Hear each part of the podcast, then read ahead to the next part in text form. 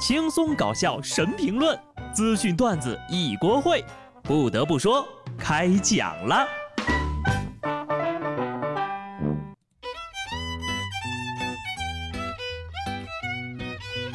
哈喽，听众朋友们，大家好，这里是有趣的。不得不说，我是机智的小布。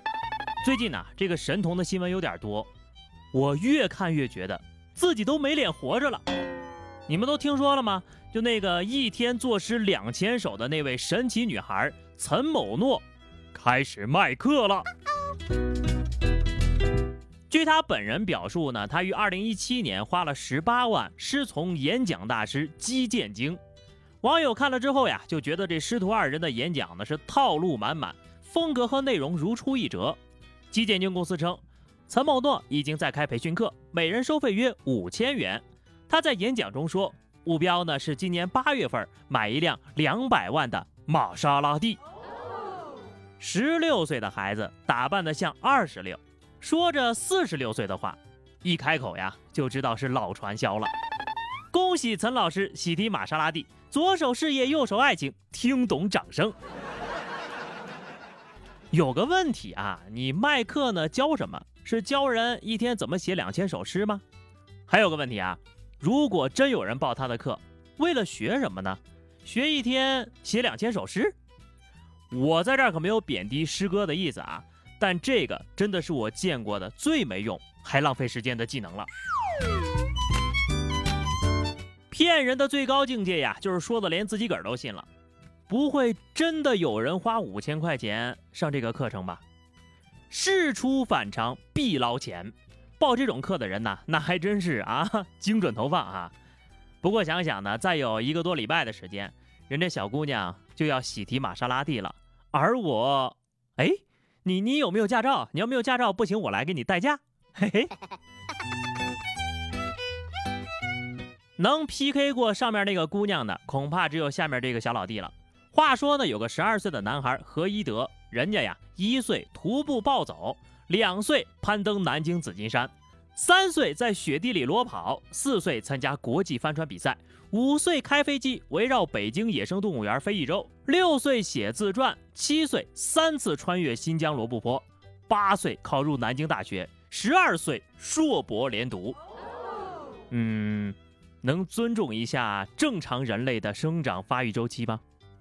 如果说是一岁的时候哈，是父母抱着走，多音字。暴走，那我信。六岁写自传，如果说是会写自传这两个字儿啊，那我也信。就算啊，就算你说的那些都是真的，有什么用？你在雪地里裸跑的时候，人家溥仪三岁已经登基了，大清不也是完了？不过呢，咱们在质疑的同时呀，要肯定的是，家长对孩子也是真的啊，费尽心思，可怜天下父母心呐。看看这些神童，我就感觉自己吧，啥也不是，咋就那么不会投胎呢？现在呀，就只能自己靠自己了。想搞钱呢，其实是人之常情，可是偷用他人的财产来赚钱，那就太昧良心了。杭州的李女士五年前在老家买了一栋超级豪华别墅，后来就一直没回去住过。去年呢，李女士看电视啊，就发现一部电视剧上，自家的别墅成了剧中女主的家。后来李女士就回别墅清点，因为当时买的是样板房，钥匙给了物业。屋内的一部电梯损坏，指纹锁损坏，全部地毯污损，很多家具有磨损，装饰画、投影、餐具都不见了。在李女士把物业、电视剧出品方、播放平台一并告上法院的时候呀，她又一次震惊了。在他们家别墅里拍过的电视剧还不止一部。这个李女士的记忆有点厉害呀。五年前买的房子一直没回去，还能凭借电视剧里的布置发现那是自家的房子。我敢打个赌，在座的各位啊，可能年纪不大，但你想想今儿早上吃的什么，是不是都记不起来了？要不怎么说常回家看看呢？啊，还是我省心呐，没有别墅。这个故事呢，也告诉我们，买完别墅配个管家是多么的重要。所以我就想问一下，林姐，你们家缺不缺管家？就会讲段子的那种。抛开那些不切实际的想法，我还是好好的搬砖吧。我对于这个互联网公司的印象呀，还停留在九九六啊，没想到人家已经开始不下班了。有网友投稿啊，北京海淀一家互联网公司已经不是九九六了，要求不为加班，不念下班，加个鸡腿睡在公司。办公室里啊，摆满了帐篷和折叠床。看这架势，应届毕业生要是搁这儿工作一年，那得能有三年的工作经验。加班这种事儿啊，只有零次和无数次。今天你能接受九九六，明天他就敢跟你要零零七，后天就是鼓励大家在公司打地铺，永远不下班。这也难怪啊，毕竟呢，在有的周扒皮眼里，九九六根本就不是加班，只是正常的上下班时间。虽然说失业比加班惨，可是这家公司的加班着实过分了吧？把人绑在公司里，真的是有利于提高效率吗？以我个人的经验来看呢，上班摸鱼那才是真香呢。哎，说起摸鱼啊，不得不说，只要心态好，哪里都是巴厘岛。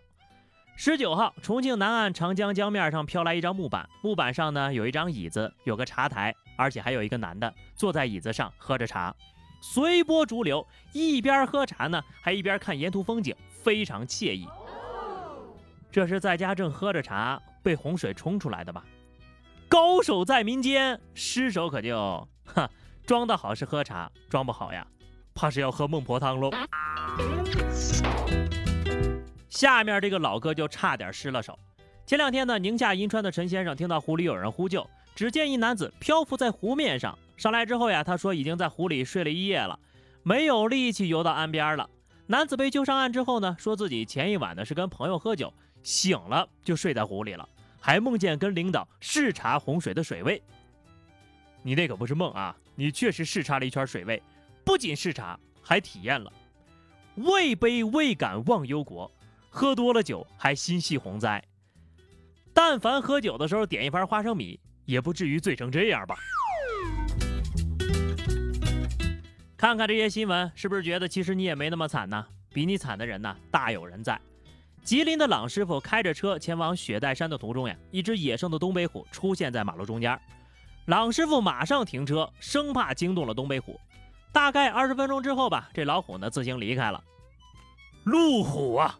叫武松赶紧开保时捷过来！哼，这小说里呢，老虎总是被吊打的对象，但我是真不相信现实中能有人呢，在不用任何武器的情况下，徒手把大老虎给干掉。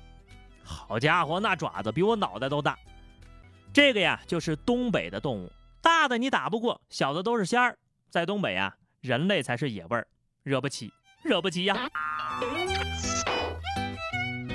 接下来呢，到生气的时间了。偷外卖的被抓了啊！南京某小区连续有外卖被偷，警方调查发现呢，警方调查发现呢，小偷是一个正在复习考研的大学生周某，他有据可查的偷外卖行为就有十多次。这周某呀，还是一个知名大学的本科生，为了他的学业，家里的三个兄妹都辍学了，最终呀，他因为盗窃被刑拘。新闻发出之后呢，引发了网友热议，有人就觉得他肯定是因为家里穷，吃不起饭，不得不偷的。还有自媒体说偷东西不是他的错，是世界的错，还请放他一马。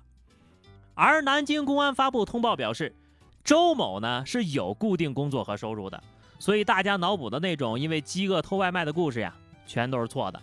他偷外卖的原因非常可笑，就是因为自己的外卖被偷了一回，一次外卖被盗就连续偷别人两个月的饭，这种人呢就是蔫儿坏啊。他因小失大，自毁前程，完全是咎由自取。那些看到社会新闻呢，就想上升到社会层面道德问题的啊，为了感动自己、感动世界，强行加戏的拔高的自媒体，那才真是有病的，得治啊！好的，那么以上就是本期节目的全部内容了。关注微信公众号 DJ 小布或者加 QQ 群二零六五三二七九二零六五三二七九，来和小布聊聊人生吧。下期不得不说，我们不见不散，拜拜。